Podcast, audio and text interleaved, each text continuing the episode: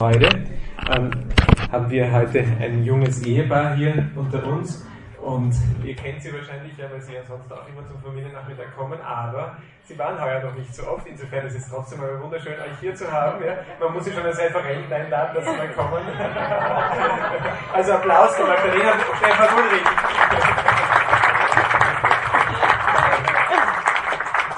großes Geschenk, dass Sie da sind. Man muss sagen, wirklich, also es gab ja freudige Ereignisse und dann Krankheit und alles Mögliche, also darum war die verhindert. Ihr habt heute einen Vortrag für uns vorbereitet über das Thema Kommunikation. Und ich glaube, das ist ganz, ganz ein wichtiges Thema, passend zu dem Jahresthema unserer Ehe in Gottes Hand. Und ich übergebe euch jetzt das Wort und freue mich schon sehr auf eure Ausführungen.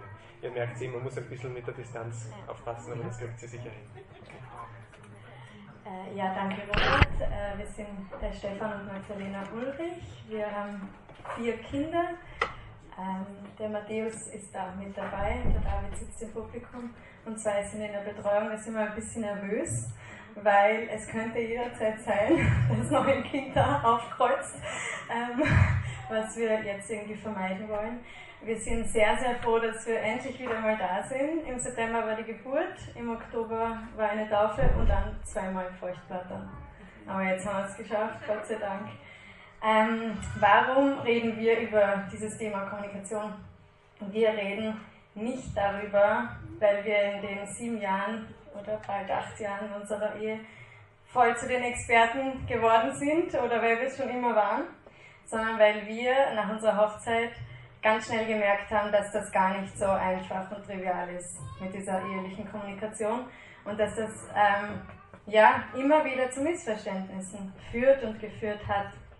Und dann haben wir irgendwann einmal, wahrscheinlich da waren wir drei Jahre verheiratet, ein Liebe-Leben-Seminar gemacht, das uns wirklich sehr, sehr gut getan hat, wo wir uns noch besser kennengelernt haben ähm, ich habe mir sagen lassen, so kleine Schleichwerbungen dürfen durchaus sein. Also liebe Lebensseminare, das nächste ist im Mai im Stift Seitenstetten. Ähm, das ist total zu empfehlen, sei es als Ehevorbereitung oder aber auch, um sich noch besser kennenzulernen als Ehepaar. Und dann letzten Sommer haben wir ein Imago-Paar-Seminar gemacht, ein Kommunikationsseminar beim Ehepaar Bösel. Ähm, und das hat uns dann noch einmal tiefer zueinander geführt, ähm, weil es da wirklich um Kommunikation und nur, nur, nur um Kommunikation gegangen ist. Ähm, und genau, das Ehepaar Bösel hat auch diese zwei Bücher geschrieben. Das eine heißt Warum bist du immer so? Das handelt von den Prägungen, von der Herkunftsfamilie, warum wir zu den Personen geworden sind, die wir jetzt da sind und warum das manchmal in der Partnerschaft durchaus zu Problemen führen kann. Und das zweite Buch ist Leih mir dein Ohr und ich schenke dir mein Herz. Also wenn ähm, das nicht schon so heißen würde, hätten wir den Vortrag so getauft, wenn das nicht irgendwie so ein bisschen copyright-mäßig nicht in Ordnung gewesen wäre. Aber ich finde den Satz einfach total schön. Leih mir dein Ohr und ich schenke dir mein Herz. Genau, und so kommen wir beide zu diesem Thema. Ähm, worüber werden wir heute sprechen? Wir werden keine Kommunikationsmodelle besprechen. Wir werden sie nicht einüben, also falls sich irgendwer schon voll darauf gefreut hat, müssen wir euch leider enttäuschen. Wir werden uns ganz grundlegend mit den drei Vs der Kommunikation beschäftigen. Die haben wir so genannt. Die drei Vs der Kommunikation, das ist so die Basis. Und zwar ist es erstens unsere Veranlagung das, was uns biologisch gegeben ist. Zweitens unsere Vergangenheit. Wie sind wir geprägt worden in unserer Familie? Wie sind wir geprägt worden durch unsere Freunde, durch unser Umfeld, durch unsere Kultur? Hört man uns? Eine Bitte. Ja. Weniger? Ein bisschen weiter. Hört man uns jetzt noch immer? Ja. Nein, nein. Okay. Jetzt. Jetzt ist gut, oder? Ja, sehr gut, super. Und diese, dieser Abstand passt auch. Sehr gut, super. Also, erstens noch einmal, erstens die Veranlagungen, zweitens ähm, die Vergangenheit und drittens, der dritte Punkt, der Basis der Kommunikation ist Vergebung. Äh, diese drei Punkte werden wir uns anschauen und dann werden wir Kommunikationsmuster aufdecken, ähm, die sich über die Jahre in jeder Ehe so einschleichen können. Wer besonders kreativ ist, ähm, schafft es auch schon von Anfang an. Ähm, Und zum Schluss werden wir euch noch sieben konkrete Schritte aufzeigen, wie man sich näher kommen kann, wie man zu noch besserem Verständnis kommen kann ähm, als Ehepaar. Also fangen wir an mit den drei ist das erste V-Veranlagung. Es ist für uns relativ klar, dass jeder von uns ähm, mit unterschiedlichen Haarfarben, unterschiedlicher Größe, unterschiedlichem Körper- und Knochenstruktur auf die Welt gekommen ist. Aber was wir manchmal vergessen, ist, dass nicht nur unser Äußeres, sondern auch unser Inneres ein Stück weit durch unsere Eltern vorherbestimmt ist, durch unsere Biologie und durch unsere Gene. Und man geht heute ungefähr aus davon, dass was den Menschen so ausmacht, das sind im Wesentlichen drei Teile, man kann sagen drei Drittel oder 40, 40, 20. Das ist einerseits die Biologie, also sprich, was wir schon an Prädisposition in diese Welt äh, mitbekommen haben. Das zweite Teil ist die Prägung, die Magda auch schon angesprochen hat, also die, wie unsere Eltern mit uns umgegangen sind, welche Kindheit ähm, wir gehabt haben, ähm, welche einschneidenden Erlebnisse wir gehabt haben, wie unsere Freunde mit uns umgegangen sind, welche Freunde wir hatten und welche Erfahrungen wir dann im Laufe des Lebens immer wieder dazu ähm, gefügt haben. Und das dritte ist der freie Wille, also im Wesentlichen, was wir aus diesen zwei Dingen machen, wie wir uns immer wieder aufs Neue entscheiden und ähm, wie wir damit umgehen. Und die Veranlagung ist eines dieser Teile. Und ähm, jetzt gibt es unterschiedliche Modelle zur Veranlagung und man könnte wahrscheinlich einen ganzen Vortrag damit füllen. Deswegen ähm, möchte ich euch nur einfach so ein bisschen einen, einen Auszug dazu geben. Ähm, die, die klassischen Temperamente, die man so kennt, das sind die, die Hippokrates schon vor vielen, vielen Jahren ähm, einmal so festgelegt hat. Ähm, Im Wesentlichen Choleriker, Sanguiniker, Melancholiker und Phlegmatiker. Also diese Worte sind auch in unserem Alltagsgebrauch, haben die ein, Einzug. Und jeder von, von, uns verbindet verschiedene Dinge mit diesen Worten. Es gibt auch heute, ähm, könnte man sagen, wissenschaftlichere Modelle dazu. Also wenn jemand ähm, vielleicht in der Firma oder so sowas schon mal gemacht hat, da gibt es das Disk-Modell oder ähm, das Myers-Briggs oder ja, unterschiedliche Modelle, die sich genau auch ein Stück weit mit dem befassen, was bin ich denn für ein Typ oder was habe ich für Temperamente. Ähm, und abhängig von dem, was wir sozusagen einfach schon mitbekommen haben, kommunizieren wir unterschiedlich. Und das ist per se weder gut noch schlecht, das ist einfach so. Ähm, und ich glaube, dass es wahnsinnig, oder wir sind überzeugt, dass es wahnsinnig wichtig ist, dass man im ersten Schritt einfach mal sagt, ich bin einfach so und ich stehe dazu. Ich nehme mich an, wie ich bin. Ähm, das ist ein Teil von mir. Ich, ich gehöre so, ich bin nicht falsch, aber das ist meine Basis. Ähm, und dass ich dann beginne, eigentlich ausgehend von dem, wie ich mich jetzt angenommen oder erkannt habe, zu sagen, naja, wie möchte ich denn eigentlich sein? Wie möchte ich in gewissen Situationen umgehen? Man kann auch sagen, wir haben, also jetzt biblisch gesprochen, wir haben Talente von Gott mitbekommen und die Frage ist nicht, sind die Talente gut oder schlecht, sondern die Talente sind die Talente. Die Frage ist, was machen wir daraus? Und ähm, wir fanden das sehr gut, weil in dem Seminar haben sie im Wesentlichen von zwei Grundtypen gesprochen. Und das ist der, der Minimierer und der Maximierer oder wie das Ehepaar Bösel das auch nennt, die Schildkröte und der Hagelsturm.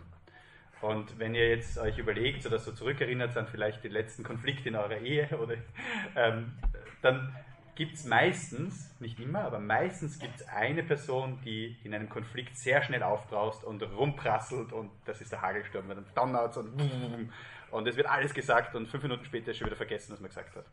Ähm, und dann gibt es die Schildkröte, das ist eher so dieser Panzer und man zieht den Kopf ein und wenn der Konflikt kommt, dann zieht man sich zurück und am besten Ruhe und nicht zuhören. Und Schildkröten sind oft auch Menschen, die Monate nach einem Konflikt noch immer genau wissen, was der Hagelsturm gesagt hat. Du hast aber damals und du hast mir genau das und das gesagt. Und der Hagelsturm weiß es eben, wie gesagt, vielleicht eine Viertelstunde später schon gar nicht mehr. Ähm, diese Grundmuster, jetzt um es mit Hippokrates zu sagen, das sind die Maximierer eher so die Choleriker und die Sanguiniker, während die Minimierer eher so die Phlegmatiker oder die Melancholiker sind.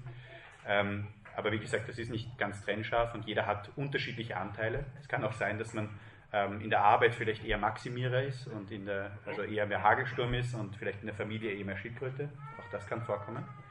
Und grundsätzlich kann man sagen, ungefähr zwei Drittel der Männer sind Schildkröten und zwei Drittel der Frauen sind Hagelstürme. Ich persönlich out mich, ich bin eher Hagelsturm und meine Frau ist oft eher Schildkröte, ähm, wobei wir auch da ein bisschen Rollen tauschen hin und wieder. Aber ähm, wie gesagt, das ist per se nicht schlecht, sondern das zeigt einfach nur, ähm, wie man von Grund auf auf Dinge reagiert.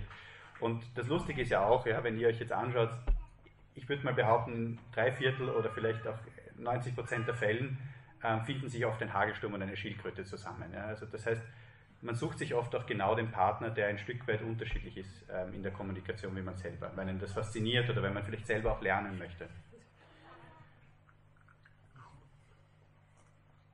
Und noch einmal, es ist so wichtig, dass man das einfach mal annimmt und sagt, so bin ich und nicht beginnt, den anderen zu bekämpfen, weil das, was wir auch sehr oft gemerkt haben, ist, ähm, dass wir oft mit der Kommunikation oder mit dieser Art oder Wesensart des anderen nicht gut umgegangen sind und er gesagt hat, naja, das kann ja nie was werden, wenn du dich immer zurückziehst, wie soll man da kommunizieren? Ja? Oder ähm, umgekehrt vielleicht der Vorwurf gekommen ist, naja, wenn du immer so rumschreist oder immer irgendwelche Sachen sagst, dann ist ja alle Basis verbrannt, wie soll man dann noch miteinander reden? Ja? Also ähm, und ich glaube, der erste wichtige Schritt zueinander ist anzunehmen, mein Partner ist anders, mein Partner ist so und das ist per se nicht gut oder schlecht. Und dann aufzubauen drauf. Genau, aber man kann sich natürlich immer selber bei der Nase nehmen und sagen, ich als Schildkröte, aber ich bin auch eine Kampfschildkröte immer wieder. Also, also das kann vorkommen. Aber ich als Schildkröte, ich äh, entscheide mich bewusst auch dazu, dass ich immer wieder aus meinem Panzer rauskomme und immer früher aus meinem Panzer auch wieder rauskomme. Oder aber die Hagelstürme entscheiden sich ganz äh, bewusst dafür, ähm, den Hagel in kleineren Körnern und ein bisschen leichter runterbraseln zu lassen. Also wirklich, das kann man wirklich gut zügeln und in die richtigen Bahnen lenken. Jetzt kommen wir zum zweiten V, zur Vergangenheit. Und da ist es uns wirklich ganz wichtig, vorweg noch einmal zu sagen, dass es nicht darum geht, jetzt in unserer Vergangenheit zu kramen und zu wühlen und nach irgendwelchen Schuldigen für unsere eigene Misere zu suchen oder für das, was, wie wir jetzt sind und alles war so schlecht. Sondern äh, wir wollen wirklich unsere, das, was wir ähm, bekommen haben von unseren Eltern und unseren äh, unserem Umfeld auch mit großer Dankbarkeit betrachten. Es geht uns darum, wirklich zu lernen. Was können wir, was haben wir erlebt, was können wir in unsere Familie mitnehmen, was nehmen wir mit in unsere eheliche Kommunikation und was wollen wir lieber ändern. Und es gab da bei diesem Seminar ähm, von den Böses ein schönes Beispiel, das Sie gebracht haben. Sie haben gesagt, das ist wie ein Rucksack. Und ihr könnt sich das bildlich vorstellen, dass unsere Vergangenheit ein Stück weit wie ein Rucksack ist, wo ganz viele Dinge hineinkommen. Und dann stellt sich vor, ihr nehmt dann diesen Rucksack und haltet ihn euch fürs Gesicht und redet mit eurem Partner durch diesen Rucksack. Und der Partner hat aber auch so einen Rucksack mit ganz vielen Erfahrungen und Prägungen und antwortet euch durch diesen Rucksack. Und ich fand das so ein schönes Bild, weil es einfach sehr gut veranschaulicht, dass man durch, durch diesen Rucksack, dass das da durch ganz, ganz viele verschiedene Missverständnisse, ähm, dass, dass, es da zu Missverständnissen kommen kann oder einfach Unklarheiten entstehen können. Ähm, und das ist überhaupt kein, kein, wie soll ich sagen, das ist überhaupt nicht außergewöhnlich, sondern das ist ganz natürlich, weil wir lernen, von unseren Eltern zu kommunizieren. Wir lernen, welche Art von Dinge man sagen darf und welche Dinge man nicht sagen darf. Man, wir lernen von unseren Eltern, auf welche Themen man wie zu reagieren hat, was schlimm ist oder was nicht schlimm ist, ähm, wo man sich zurückzuziehen hat oder wo man vielleicht einmal auf den Tisch hauen muss. Ja. Das sind Muster, die wir einfach so mitbekommen haben. Und, ähm, und auch da im ersten Schritt ist es so notwendig, dass wir uns dieser Muster bewusst äh, werden und, und, und ähm, uns einfach mal klar sind, das ist so, weil das habe ich so gelernt. Ich finde, oftmals äußert sich das sehr, sehr gut an so Stehsätzen, die vielleicht jeder von uns gelernt hat. Ja, das ist so, ein Indianer kennt keinen Schmerz. Oder wir Männer, wir weinen nicht. Oder ähm, ohne Fleiß kein Preis. Oder Arbeit ist das halbe Leben. Oder ja, also ich glaube, wenn ihr so ein bisschen nachdenkt, was eure Eltern euch immer mitgegeben habt oder vielleicht euch bei der Nase nehmt und überlegt, welche Stehsätze ihr euren Kindern vielleicht das eine oder andere Mal auch mitgebt, das sind Dinge, die prägend sind. Und, und ähm, die eine wahnsinnige Auswirkung auch darauf haben, wie wir unserem Partner begegnen und wie wir mit ihm kommunizieren. Wenn wir uns unsere Vergangenheit anschauen, dann äh, dürfen wir uns ganz grundsätzlich ein paar Fragen stellen. Und zwar einfach generell, wie sind unsere Eltern mit uns umgegangen? Waren meine Eltern wertschätzend und vertrauensvoll? Ähm, oder waren sie vielleicht grob? Haben sie mich nicht so behandelt, wie ich es gebraucht hätte? Waren sie vielleicht hart und rücksichtslos oder doch kompetent? Und sind sie mir mit einer weisen Stärke vorausgegangen? Und ich habe mich sicher gefühlt bei ihnen. Ähm, waren sie vielleicht überfordert? vielleicht ähm, unfähig in, dem, in der einen oder anderen Sache. Haben wir als Kinder ein offenes Ohr vorgefunden oder war es eher egal, was wir so gedacht haben und was uns so bewegt hat? ähm, welche Erfahrungen habe ich sonst noch so gemacht in meiner Vergangenheit, in meiner Familie, in der Verwandtschaft? Gab es auch negative Erfahrungen wie Gewalt oder Missbrauch? Ähm, wie habe ich meine Eltern untereinander wahrgenommen? Hat es da viel wertschätzende Kommunikation gegeben, Lob und Anerkennung für das, was der jeweils andere gemacht hat? Oder gab es viel Kritik und Nagelei? All das prägt uns. Und ähm, das sind so zentrale Punkte, weil, wie der Stefan schon gesagt hat, Kinder lernen einfach am Modell. Und dieses Modell sind wir. Das heißt jetzt nicht, dass wir total verzagen sollen, weil ich glaube, jedem von uns ist bewusst, dass wir täglich Fehler machen. Ähm, aber trotzdem ist es wichtig, sich das auch einfach anzuschauen. Wie kommunizieren wir zwei miteinander und wie haben unsere Eltern miteinander kommuniziert? Habe ich da vielleicht irgendeinen Stil übernommen? Ähm, weil wir eben ganz oft auch diesen Kommunikationsstil, den unsere Eltern untereinander hatten, auch dem Ehepaar, äh, Ehepartner gegenüber ähm, anwenden. Ähm, wie haben sich meine Eltern mir gegenüber verhalten? Waren sie, äh, haben sie mir vertraut oder bin ich kontrolliert worden und immer an einer sehr kurzen Leine gehalten worden? Ähm, welche Erwartungen hatten meine Eltern an mich? War es äh, in Ordnung, auch einmal zu entspannen oder gab es immer nur Liebe, wenn, wenn ich etwas geleistet habe? Hm. Habe ich gewusst, dass ich bedingungslos geliebt bin? Egal was kommt, habe ich mit all meinen Problemen und Sorgen zu meinen Eltern gehen können. Das sind alles Dinge, die so in unserem Rucksack wirklich auch ein Gewicht haben können. Ähm, gen ganz generell auch, ob ich in einem stabilen Umfeld aufgewachsen bin oder nicht. Ähm, ja, diese Rucksäcke können eben von dem her auch sehr, sehr schwer sein. Oder auch entscheidend oder entscheidend, aber auch wichtig ist es, ähm, sich einmal die Frage zu stellen, welchen Einfluss hatten meine Freunde auf mich? Hat es Beziehungen vor der Ehe gegeben und welchen Einfluss hatten die auf meine Erwartungen an meinen Ehepartner zum Beispiel? wir haben vor, als Beispiel, wir haben vor Jahren einmal jemanden in einem, seinem Paarseminar kennengelernt, ähm, der auf uns so im ersten Moment einen sehr unruhigen oder einen fast nervösen Eindruck gemacht hat. Und wir fanden das irgendwie sehr, sehr interessant und haben uns gedacht, spannend, der was wohl da dahinter steckt. Und, ähm, ähm, körperlich unruhig. Ja. Also der hat wirklich sehr viel gewackelt beim Sitzen und immer mit den Händen irgendetwas persönlich. So im Gespräch war er sehr, also, sehr, ja, genau. sehr ge gefestigt, sehr stabil.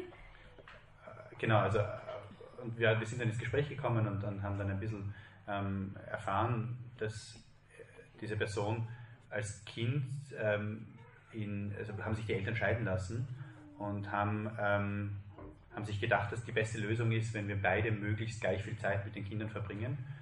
Und, was, äh, und die möglichst gleich aufgeteilt ist, was dazu geführt hat, ist, dass, dass die, die Kinder jeden Tag ähm, von A nach B geschickt haben. Das heißt, ein Tag bei der Mutter, ein Tag beim Vater, ein Tag bei der Mutter, ein Tag bei dem, beim Vater. Das heißt, die Kinder sind aufgewachsen mit einem ständigen Reisen und ständiger Unruhe und ständiger Unrast. Jetzt will ich jetzt nicht Laienpsychologe oder Psychiater sein und sagen, das ist jetzt der Grund dafür, woher diese Unruhe war, ähm, woher diese Unruhe hergekommen ist, aber gleichzeitig war das für uns so ein bisschen, wo wir uns gedacht haben, sehr, sehr spannend eigentlich zu sehen, dass man doch zwischen einem heute beobachtbaren Verhalten und einer Geschichte aus der Kindheit einen, einen Konnex herstellen kann oder, oder einen Konnex sieht. Und auch hier nochmal, es ist so wichtig, dass ihr euch auch genauso wir uns ähm, bewusst machen, welches Package, welchen Rucksack hat unser Partner von zu Hause mitbekommen. Wie tickt er, wie reagiert er auf gewisse Dinge. Ähm, wir erleben das bei uns wirklich tagtäglich und wir haben auch erlebt, je mehr, also ich, ich rede zu mir zum Beispiel, je mehr ich mir bewusst mache, ähm, woher Magda kommt, ähm, umso besser kann ich in gewissen Situationen mit ihr umgehen. Ähm, wenn ich weiß, irgendetwas stresst sie, ähm, dann wäre vielleicht mein Naturell, geht du nicht so herum oder jetzt, äh, ja, äh, ich sag mal, chillax. also jetzt komm mal runter oder, ähm, ja, ähm, stress dich nicht so, ja. Und wenn ich aber weiß, naja, aber das kommt, weil, weil sie vielleicht ähm, diese, weil diese Erwartung an sie einfach immer sehr hoch war, dass sie, sie, sie sehr gute Leistung bringt, dass sie das einfach immer machen möchte, dann kann ich viel ähm, einfacher umgehen. Und umgekehrt, ähm, ist es genauso Magda, die oft sieht, dass ich eigentlich, vielleicht ja, bei so einem Vortrag ist vielleicht ein gutes Beispiel, ähm, vielleicht den, den, das Naturell hätte mich jetzt nicht so gut vorzubereiten, wenn ich mir denke, ach, irgendwas kann ich eh erzählen. ja. ähm, und sie weiß, woher, woher das kommt, ja, dass ich einfach sehr oft in sehr unsicheren Umfeldern irgendwie ähm, zurechtkommen habe müssen und, und irgendwie schauen müssen, dass ich irgendwie überlebe und deswegen mir oft denke, naja, was soll, so schlimm kann es schon nicht werden. Ähm, hat einen ganz, eine leicht, also hat einen ganz einen anderen Zugang zu mir und, und, und kann mich viel besser führen, in dem Sinn, dass sie mich dann, dass sie mir dann hilft, dass ich, dass ich mich dann doch gut vorbereite. Und ich profitiere ja auch davon. Ja? Selbst wenn es meinem Naturell nicht entspräche, ähm, jetzt stundenlang einen Vortrag Wort für Wort runterzuschreiben, profitiere ich trotzdem und profitiert auch der Vortrag davon, dass meine Frau mich da immer wieder sanft auch dazu hinführt und, und motiviert. Ja. Also ihr könnt euch vorstellen, wie es die letzten Tage bei uns so war. ähm, ein anderes Beispiel ist, der Stefan ist in einer Familie aufgewachsen, wo das Argumentieren das Um und Auf war. Die haben Stunden damit verbracht, einfach nur zu argumentieren und Argumente für irgendwas zu finden. Und es stresst mich so wahnsinnig, weil das hat es bei mir daheim überhaupt nicht gegeben. Und ich kann das nicht. Ich kann nicht mit, mich mit irgendjemandem hinsetzen und jetzt einfach irgendwelche Meinungen durchargumentieren. Das fällt mir so schwer. Und dann bin ich mit jemandem verheiratet, der kommt daher und nimmt auch irgendeine Meinung an, die nicht einmal seine eigene ist, einfach nur um des Argumentierens willen. Das macht mich so wahnsinnig oft. Aber wenn man das weiß, dass das einfach aus seiner Familie kommt und die sind wirklich, alle seine Geschwister sind so, ähm, dann, nein, das ist einfach bei euch, das ist wichtig. und wenn man das weiß, dann kann man auch schon viel besser damit umgehen. Ich bin ein bisschen zu laut für den Kleinen. Genau. Ähm, das dritte, jetzt kommen wir genau zum dritten Punkt, zur Vergebung. Äh, ich glaube, wir werden in keiner Beziehung so sehr verletzt wie in der Ehe wahrscheinlich. Und auch einfach die engsten Beziehungen, die wir so haben in, unserer, in unserem Leben, dort passiert einfach ganz viel Verletzung auch, auch in der Herkunftsfamilie. Und deswegen ist dieser Punkt für uns auch so zentral. Ähm, und das ist auch, der gehört auch zur Basis der Kommunikation dazu, dass wir immer wieder uns aufraffen und um Verzeihung bitten und selber vergeben. Und so wie es äh, der Pater Anton Lesser auch in einem oder in mehreren seiner, äh, seiner Vorträge gesagt hat, allen alles vergeben, weil wir sonst unfrei sind. Ähm, weil sonst der Groll, den ich mir da aufbauen kann in meinem Inneren, zu einem riesengroßen Knäuel wird. Und der macht mich so unfrei, dieser Knäuel. Und dann haben die Personen, die mir vielleicht etwas Schlechtes angetan haben, vielleicht aber auch unbewusst mir etwas Schlechtes angetan haben, die haben noch immer so eine unbewusste, also so eine äh, unsichtbare, das ist das richtige Wort, eine unsichtbare Fernbedienung über unser Leben. Die können das, was wir tun, noch ein bisschen steuern. Und wir können diesen Draht, diese Schnur können wir durchschneiden mit der Vergebung. Und das ist einfach so, so wichtig. Und es gibt sicher die ein oder andere Situation, wo wir es alleine nicht schaffen wo wir einen guten Priester brauchen, der uns zur Seite steht und der diesen Weg mit uns geht. Oder wo wir einen guten Therapeuten brauchen, der uns da hilft, dass wir uns wirklich vergeben können. Entweder als Ehepaar oder auch ähm, unseren Eltern, unseren Geschwistern, äh, Verwandten, auch Leuten, die schon gestorben sind. Manchmal muss man wirklich auch Verstorbenen noch vergeben.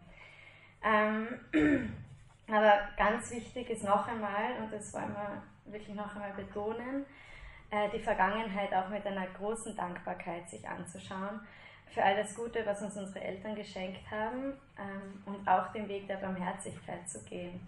Weil ich glaube, die wenigsten Eltern machen ganz bewusst Fehler. Die wenigsten Eltern wollen bewusst irgendwen verletzen. Ähm, und unsere Eltern, unsere Geschwister, unsere Freunde haben unter ganz bestimmten Umständen auch gelebt und konnten vielleicht auch nicht anders oder sie haben es nicht anders gewusst. Und für uns ist es vielleicht sehr, sehr schwierig und sie sind sich vielleicht dessen aber auch nicht bewusst oder sie bereuen es eh. Also da ist die Vergebung wirklich sehr, sehr wichtig.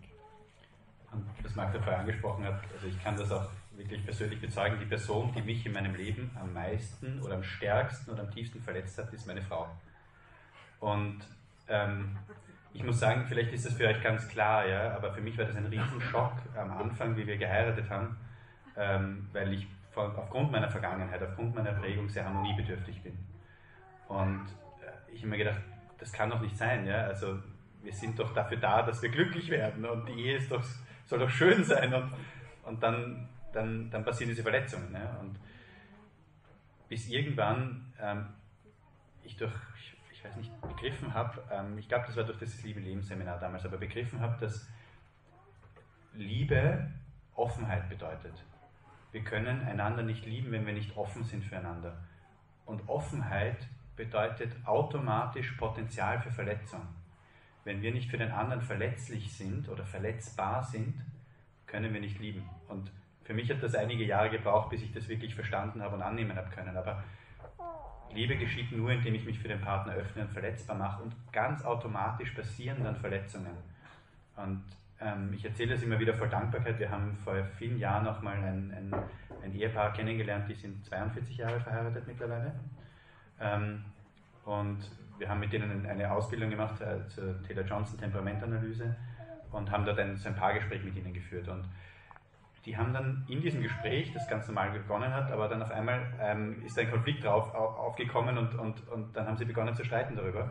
Und Magda und ich, wir haben uns in die Augen geschaut, wir waren damals, ich weiß nicht, vier, fünf Jahre verheiratet und haben uns gedacht, also wegen so einem Blödsinn würden wir nicht einmal streiten. Also das war so, ich glaube, er hat irgendwie sie unsanft angesprochen oder irgendwie sehr respektlos behandelt in irgendeiner Form. Und wir haben uns gedacht, naja, es war, eine, eine es war wirklich eine Kleinigkeit. Ja. Ähm, und es gibt dann am Ende so eine Frage, wo wir gefragt haben, naja, und wie voll ist denn dein Liebestank? Und die beiden schauen sich an und sagen so, naja, schon so 90 Prozent voll. Ja. Und uns beiden ist da wirklich das Ladel runtergefallen und sie gedacht haben, naja, damals hätten wir vielleicht gesagt, so, wenn es gut ist, 20, 30 Prozent voll ist unser Liebestank. Ähm, und das ist, da ist mir dann auch nochmal so der Knopf aufgegangen, weil die beiden ganz offensichtlich ähm, sehr tief in der Liebe zueinander waren nach diesen über 40 Jahren der Ehe und das war für uns ganz faszinierend zu sehen, dass obwohl sie sich so lieben, sie wegen seiner Kleinigkeit streiten. Und, und da haben wir uns dann gedacht, naja, eigentlich, es ist ja genau das Umgekehrte der Fall, weil je mehr man sich liebt, desto verletzlicher ist man und desto höher ist das Potenzial für Verletzung. Da braucht es dann gar nicht so große Dinge, da reicht dann vielleicht schon ein unsanftes Wort. Weil eben diese Schutzmauer, die man sich auch über die Jahre ähm, erbauen kann, weil die nicht da ist wenn man sich wirklich darum bemüht und dann trifft einen irgendein ein böses Wort gleich einmal viel härter, wenn es keine schützende Mauer gibt.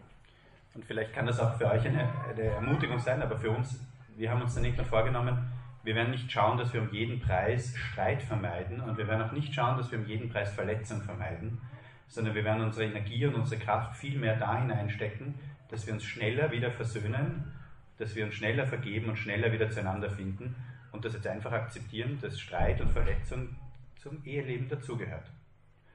Ähm, und seitdem wir sozusagen, würde ich sagen, einfach mal diese Entscheidung getroffen haben und gesagt haben, ja, das gehört dazu, tun wir uns auch leichter in unseren Konflikten miteinander. Wir kommen zu dem Thema, das jetzt tatsächlich, ähm, jetzt haben wir diese drei Vs gehabt, ja, also Vergeb Ver Veranlagung, Vergangenheit und Vergebung. Und wollen jetzt auch noch kurz ein bisschen zu so Kommunikationsmustern sprechen, die ähm, typisch sind und die in unterschiedlichen Arten und Weisen ausgeprägt sind, je nachdem, wie es bei uns um diese drei Vs steht. Ähm, wir haben alle diesen Rucksack und jetzt mehrmals schon gesagt, je nachdem, wie dieser Rucksack beladen ist, hören wir und reden wir anders.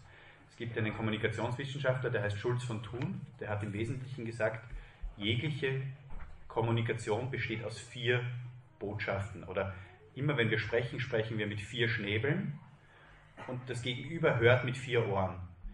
Und eines ist immer die Sachbotschaft. Es ist kalt draußen.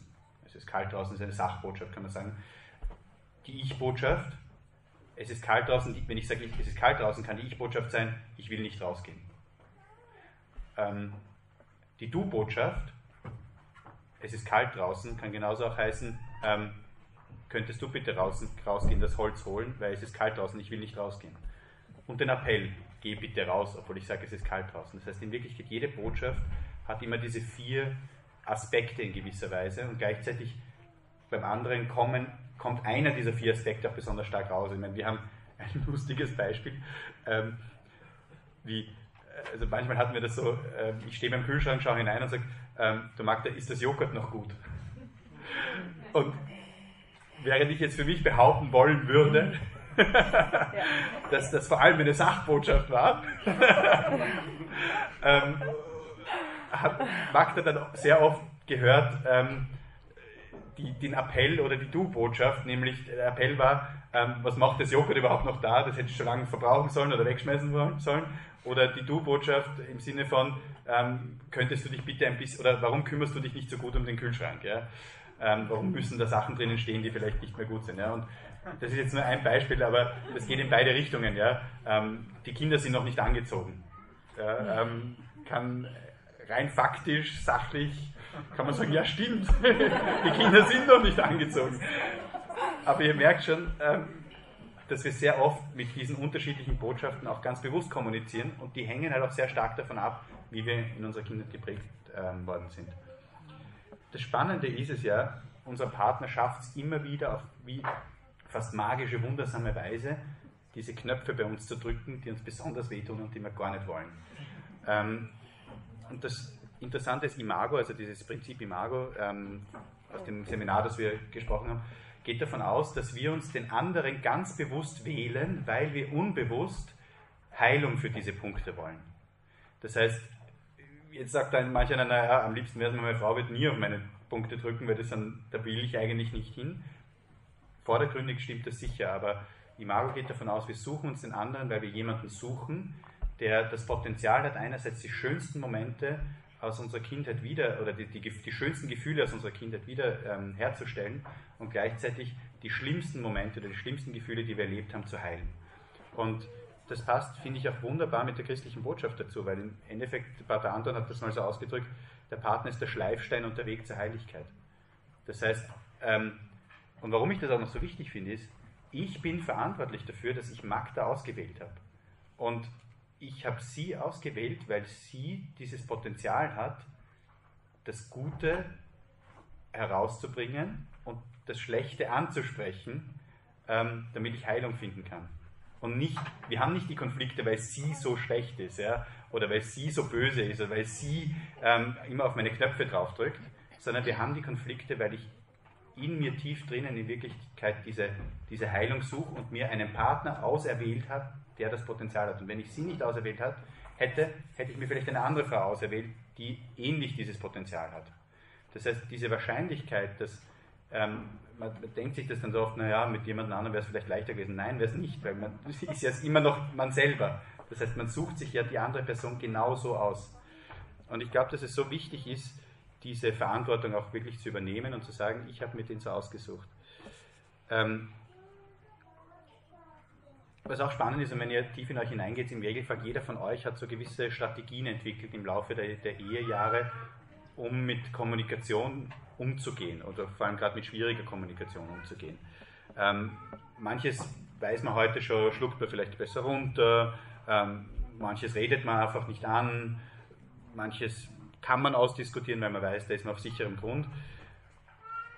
Das Problem ist aber oft, dass wir uns als Ehepaare Strategien des geringsten Widerstands zurechtlegen, weil wir ja nicht zu viel äh, Konflikt hineinbringen wollen oder ja nicht zu viel ähm, ärgern wollen, weil das könnte ja wohin gehen, wo wir nicht hinwollen. Also wir wollen diese Büchse der Pandora nicht öffnen, weil wer weiß, was da noch alles mitkommt. Und gleichzeitig haben wir auch jeder von uns individuell so Auswegstrategien festgelegt. Und ich offenbare auch wiederum mal hier, meine Auswegstrategie ist, ich mache meine Dose Bier auf und setze mich vor den Fernseher. Das ist meine Lieblingsstrategie, um mich nicht mit meiner Frau auseinandersetzen zu müssen. Warum? Ganz einfach, mag der Markt den Geruch von Bier nicht und wenn der Fernseher rennt, dann höre ich auch nichts mehr. also, ähm, und Danke für den. Nein, keine Tipps. Ähm, warum ich das sage, ist, ja, weil jeder von uns diese Strategien hat. Magda hat ihre Strategien, ich habe meine Strategien und ich bin mir hundertprozentig sicher, jeder Einzelne, wie er hier sitzt in dem Raum, hat auch ihre und seine Strategien.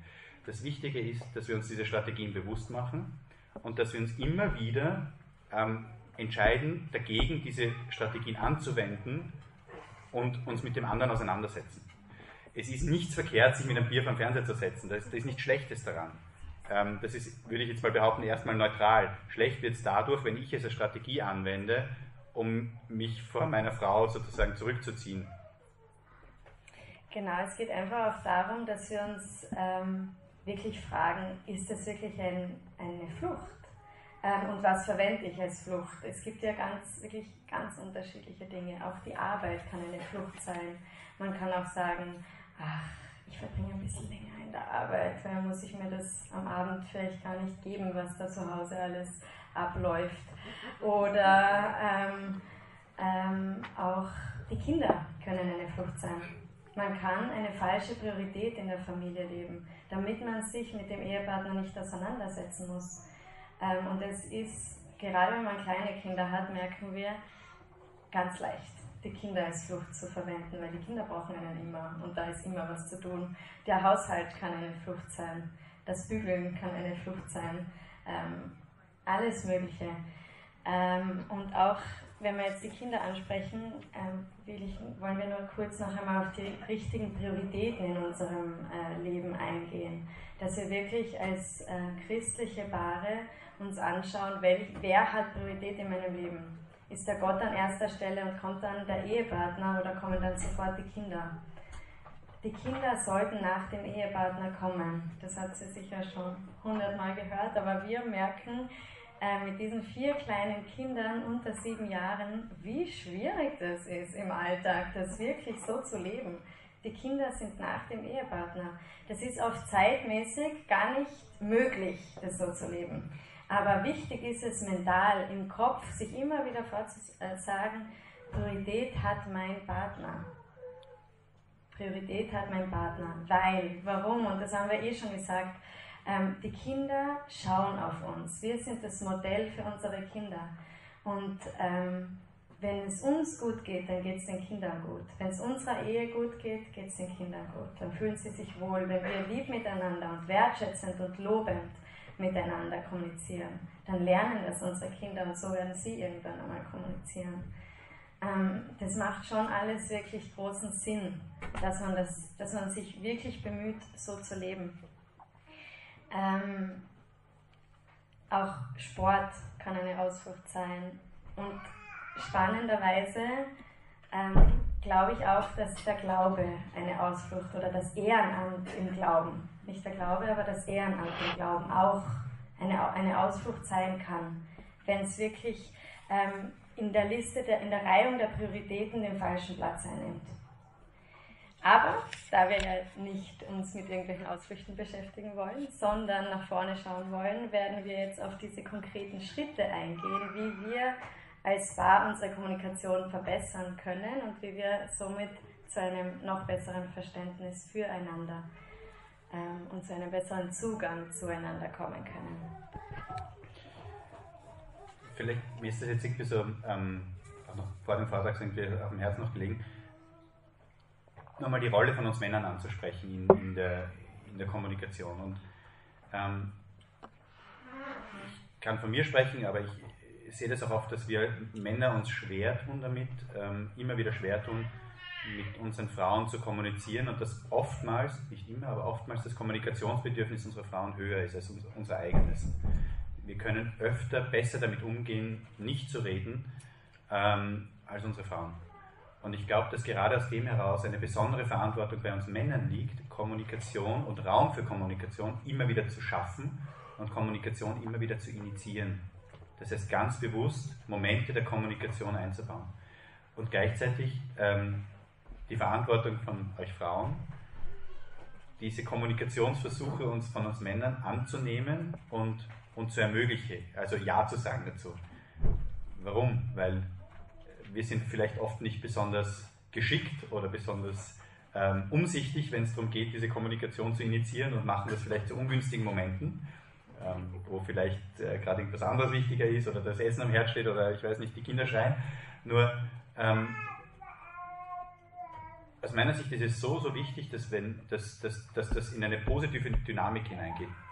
Wir Männer sagen zu unseren Frauen, liebe Frau, ich möchte mit dir reden oder lass uns Zeit nehmen füreinander oder setzen wir uns hin. und wenn es gerade nicht passt, dass auch dann die Frau sagt, das finde ich total cool von dir oder voll schön und danke, dass du das vorgeschlagen hast, machen wir es dann und dann. Oder vielleicht wirklich mal das eine oder andere stehen zu lassen und, und Ja zu sagen. Ähm, genau. Zu den Schritten. Vielleicht zuerst einmal, ähm, man darf es nicht überfordern. Warum? Weil ähm, gerade wenn es um Kommunikation geht, geht es um sehr viel Emotionalität. Und Emotionalität ist oft etwas, was in unserem Gehirn sehr, sehr tief eingeplant ist. Das heißt, viele ähm, Dinge, die in der Kommunikation passieren, laufen oft automatisch ab und man fragt sich dann selber, wie bin ich überhaupt in diesen Film hineingekommen, äh, wie bin ich da gelandet. Das heißt, wir müssen, um zu einer besseren Kommunikation für uns selber auch hinzukommen, ähm, immer wieder kleine Schritte gehen, um uns Stück für Stück ähm, daran zu gewöhnen, dass wir jetzt etwas anders machen wollen und uns da auch nicht überfordern. Weil wie gesagt, viele dieser Muster, gerade Prägungsmuster zur Vergangenheit, die sind einfach wie so Autobahnen im Gehirn. Und wenn ich statt der Autobahn im Gehirn jetzt den Trampelpfad nehmen möchte, dann ist das am Anfang mühsam. Und ich muss, muss über diesen Trampelpfad wahrscheinlich hundertmal, tausendmal drüber gelaufen sein, damit der nur ansatzweise der Autobahn ähnelt, die ich in meinem Kopf schon angelegt habe. Als ersten Schritt wäre ganz wichtig zu sagen, ähm, was sind meine Rückzugsstrategien, die zu benennen und dem Partner transparent hinzulegen. Und dem Partner auch ein Stück weit das Recht zu geben, zu sagen, ähm, du, ich glaube, du benutzt gerade eine deiner Rückzugsstrategien, wollen wir darüber reden. Der zweite Schritt ist, ähm, in der Konfliktsituation ähm, zu schauen, dass man die Bedürfnisse, die man hat in der Situation, transparent macht und nach Möglichkeit den Konflikt vertagt. Wenn das Gemüt abgekühlt ist und wenn man ein bisschen leichter und ein bisschen sachlicher über die Dinge sprechen kann. Es hilft nichts, in einem konkreten Streit alles ausdiskutieren zu wollen. Das kann nur schiefgehen. Und auch da ist es wahnsinnig wichtig, wenn einer der Partner sagt, du, wir sind da gerade mitten im Streit, können wir da jetzt irgendwie einfach eine Pause einlegen oder so gedanklich auf diese Pause-Taste drückt, dass der andere sagt, nein, aber ich will jetzt unbedingt, sondern dass der andere sich bemüht zu sagen, okay, ähm, machen wir unsere Zeit aus. Vielleicht heute am Abend, wenn die Kinder schlafen. Oder lass uns in einer Stunde nochmal reden. Es ist im Konflikt natürlich wahnsinnig leicht zu sagen, jetzt haben wir auf. Ähm, oder wir schreiten später weiter. ähm, aber wir hören ja immer wieder, vor Kindern sollen wir nicht streiten. Und ich glaube, da ist eine große Wahrheit drinnen, äh, weil das die Kinder so wahnsinnig verunsichert, wenn die Eltern streiten und wenn sich die Eltern nicht mehr augenscheinlich gern haben. Ähm, und äh, etwas, was wir uns ähm, einmal vorgenommen haben und wieder machen sollten, komme ich gerade drauf, ist, wir haben uns ein Codewort vereinbart. Und wenn wir merken, wir kommen zu einem Streit hin und wir können dann vielleicht nicht mehr Stopp sagen und streiten wild darauf los, sagen wir davor noch dieses Codewort. Ähm, das kann irgendwas sein. Ich weiß nicht was. Rosa Notfall. Elefant. Rosa Elefant, was weiß ich, Drama, ich weiß nicht was. Irgendein kreatives, cooles Codewort. Einfach um, ja genau, einfach um ähm, diesen Konflikt diesen Konflikt besser zu vertagen und auf den Abend irgendwie zu verschieben. Und am Abend kann man dann wirklich schon um einiges ähm, ruhiger miteinander darüber reden. Das passiert nicht immer, aber das kann man auch wie den Trampelpfad gut einüben über die Jahre. Und irgendwann werden wir vielleicht auch jedes Mal dort sein. Der dritte Schritt ist, ähm, über Prägungen offen zu reden sich, einander, sich gegenseitig zu erzählen, was man in der Kindheit erlebt hat und wie man glaubt, dass einen das beeinflusst. Welche prägenden Momente man auch hat. Also das ist einfach immer wieder zu sagen, ähm, das war so und so und ich glaube, deswegen reagiere ich heute so und so. Und der Partner dann auch wirklich Verständnis dafür zeigt und, und, und Mitgefühl zeigt und sagt, ähm, naja, vielleicht war das, weil das der andere gar nicht bös gemeint hat oder wie kann der das gemeint haben. Also ein Stück weit auch ähm, mit dem Partner gemeinsam so in die Vergangenheit reist und, und versucht die Dinge ähm, ja auch nochmal besser in den Kontext zu setzen. Das vierte ist ähm, die 90-10-Regel, die wird auch in dem Buch von den Bösen ähm, angesprochen. Sie sagen, und wir können das in Wirklichkeit nur bestätigen, und das ist auch ein biblisches Prinzip, 90-10 ähm, heißt, jedes Problem in der Beziehung oder in der Kommunikation hat zu 90% mit dir selber zu tun und zu 10% mit dem Partner. Und ähm, das war jetzt auch vor kurzem jetzt wieder Matthäus-Evangelium gelesen, wo es heißt, der, ähm, was, was, ärgerst du dich über den, den, den, Balken im Auge deines Bruders? Zieh zuerst den, den Splint in deinem eigenen Auge raus. Ja? Ähm, also den, im Schwind des Auge deines Bruders zieh zuerst den Balken in deinem eigenen Auge raus. Ja? Ähm, genau. Also, und ich finde, das ist so passend, weil wenn wir in dem Konflikt uns auch nochmal kurz abstoppen und jetzt überlegen, okay, unabhängig davon, dass ich jetzt mit dem anderen gerade irgendwie nicht gut kann oder dass wir uns gerade schwer tun miteinander, ähm, was ist denn mein Problem eigentlich damit? Warum, warum reagiere ich so? Ähm, was sind meine Sorgen und Ängste oder meine Nöte, die dahinter stecken? Was ist mein Bedürfnis? Und ähm, vielleicht auch, wo bin ich da unfrei? Wo bin ich da in irgendeiner Form gebunden, weil ich nicht die Freiheit habe, da jetzt Ja oder Nein dazu zu sagen? Warum trifft mich das Wort des anderen jetzt so, so ganz besonders? Der fünfte Schritt ist, einen geschützten Raum der Kommunikation zu finden. Einen Eheabend, davon habt ihr sicher ähm, schon ganz viel gehört. Die ein oder anderen machen ihn da auch tatsächlich wöchentlich oder zweiwöchentlich und schaffen es ganz gut. Ähm, es bietet sich auch wirklich an, einmal außer Haus zu sein für den Eheabend, weil zu Hause hat man doch diese Rollenverteilungen, man sieht die Arbeit noch immer, die zu tun ist. Ähm, die Machtstrukturen, die es vielleicht gibt, daheim äh, bleiben bestehen. Außer Haus ist das nicht so. Ähm, den Eheabend sollte man nicht unbedingt dafür verwenden, um irgendwelche Probleme zu besprechen, weil sonst hat man ihn zweimal gehabt und dann nie wieder. Wer will schon am Eheabend Probleme wälzen? Ich glaube, die wenigsten. Aber ähm, man kann sich einfach besser kennenlernen, indem man mit unverfänglichen Gesprächen einfach einmal beginnt. Und da haben wir etwas ähm, ja, irgendwie Lustiges entdeckt, nämlich diesen ähm, Kalender von Gary Chapman, Gespräche der Liebe für Paare heißt er. Und da gibt es ganz lustige Fragen drinnen, die man sich so nie stellt als Paar. Zum Beispiel, wie hast du als Teenager die Fahrschule erlebt und warum? Oder was war als Kind dein Lieblingseis? Also es sind so Fragen, ähm, man stellt sie sich schon. Man stellt sie sich knapp nachdem man sich kennengelernt hat und in der kompletten Verliebtheitsphase, wo man alles wissen will vom anderen. Aber irgendwann in der Ehe stellt man sich diese Fragen komischerweise nicht mehr. Und das ist total schön, ähm, sich einfach mit diesem Kalender mal hinzusetzen äh, mit einer Wertschätzung zu beginnen. Das haben wir bei dem ähm, Seminar bei den Böses wirklich mitnehmen können für uns selber. Jedes Gespräch mit einer Wertschätzung zu beginnen und das von beiden Seiten. Ähm, und eine Wertschätzung, äh, das werden wir aber später dann mit euch noch äh, kurz machen, ähm, auch richtig zu formulieren, nämlich nicht äh, positiv zu formulieren, nicht mit irgendeiner versteckten ähm, mit einem versteckten Vorwurf oder so. Ich könnte nämlich zum Beispiel zum Stefan sagen, lieber Stefan, ich liebe es an dir oder ich schätze es so sehr an dir, dass du endlich einmal einen Vortrag mit mir richtig gescheit vorbereitet hast. Nicht so wie die anderen Male immer. Das wäre jetzt eine Wertschätzung, die keine Wertschätzung ist, weil erstens immer ähm, also ich liebe dich immer ist eine tolle Wertschätzung, aber bei einem Vorwurf immer und endlich und nicht die drei Wörter gehören einfach in keine Wertschätzung rein. Aber danke, dass du dir die Zeit genommen hast und dich mit mir hingesetzt hast und diesen Vortrag vorbereitet hast, ist eine schöne Wertschätzung. Und ähm, das hat uns wirklich so geholfen, dass wir euch das dann als Aufgabe auch geben werden, so einen Wertschätzungsregen. Ähm, und diese Wertschätzungen dürfen auch gespiegelt werden. Das heißt, wenn ich jetzt eine Wertschätzung erhalte, dann darf ich sie auch laut wiederholen.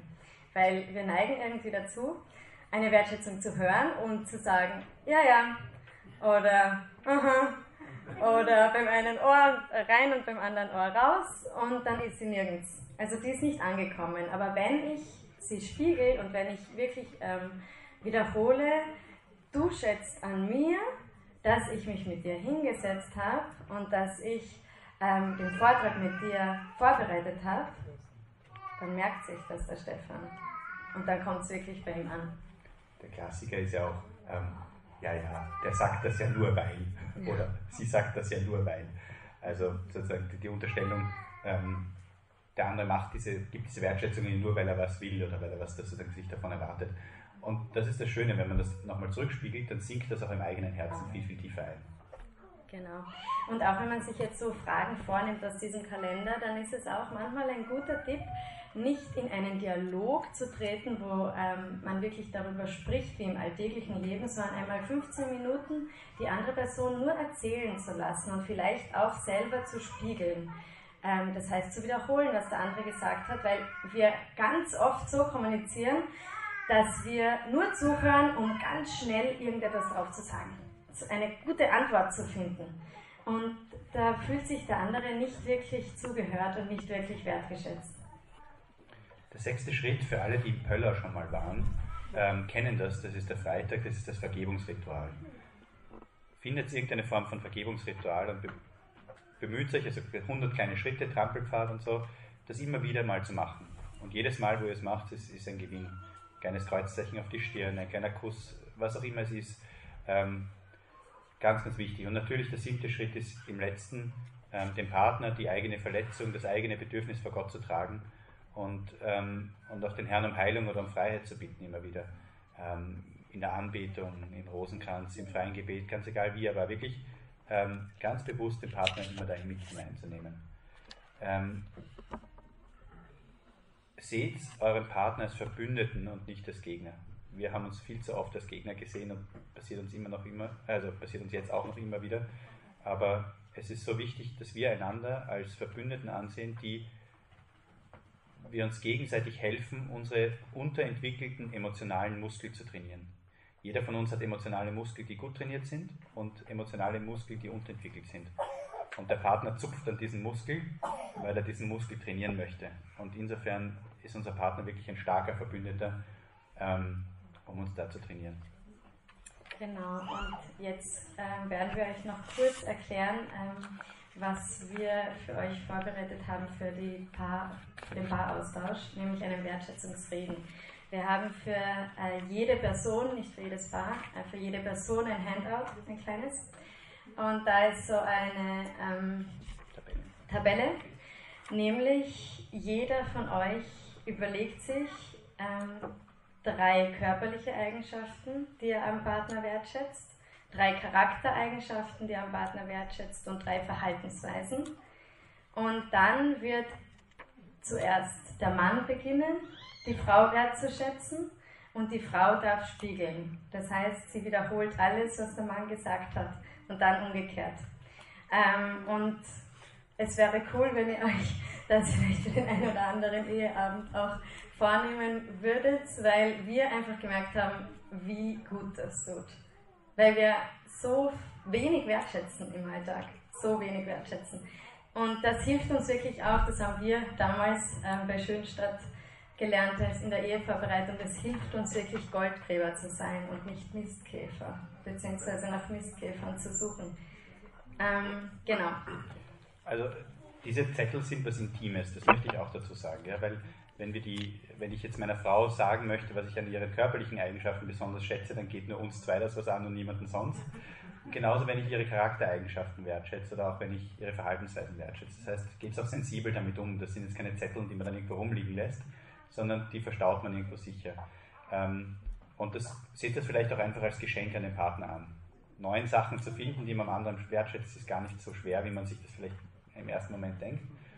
Ähm, und wie gesagt, wir haben wirklich sehr davon profitiert. Wir haben euch auch gleichzeitig auch nochmal die Austauschfragen für das Gespräch drauf ähm, geschrieben, damit ähm, ihr sie gleich bei euch habt. Ähm, uns wäre aber irgendwie wichtig, dass ihr vielleicht ähm, im ersten Moment diese Zeit des persönlichen Austausches wirklich für die Wertschätzung nützt und nützt dafür, euch gegenseitig diese Wertschätzung zu sagen und sie auch wirklich ganz aufzunehmen. Genau, und wenn das vielleicht irgendwie für wer denkt, das ist zu viel, darf sich vorstellen, dass wir in diesem Seminar 15 Minuten Zeit hatten. Also ich musste, musste, durfte den Stefan 15 Minuten wertschätzen. Das waren nicht neun Dinge, das waren dann ganz viele Dinge. Das heißt 15 Minuten um ihn, er ist in der Mitte gesessen und um ihn herumgehen und wertschätzen, wertschätzen, wertschätzen. Und das ist so schön, weil nach 15 Minuten, es fällt einem dann so viel ein. Man denkt gar, gar nicht mehr daran eigentlich. Aber genau. Vielen, vielen Dank für eure Aufmerksamkeit.